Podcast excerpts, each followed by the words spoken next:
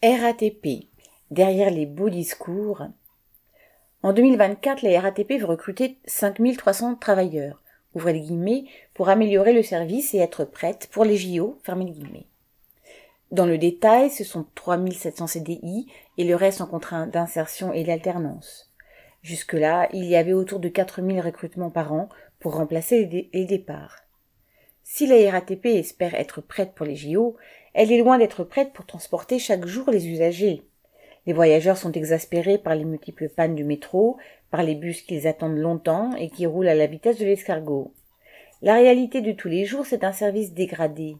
La plupart des lignes de bus sont d'ailleurs en dessous de la normale, avec une fréquence équivalente à celle des vacances scolaires, service allégé entre guillemets. Pour les travailleurs de la RATP, ce sont aussi des conditions de travail détériorées, avec des horaires de plus en plus contraignants, la pression de la hiérarchie, des salaires insuffisants.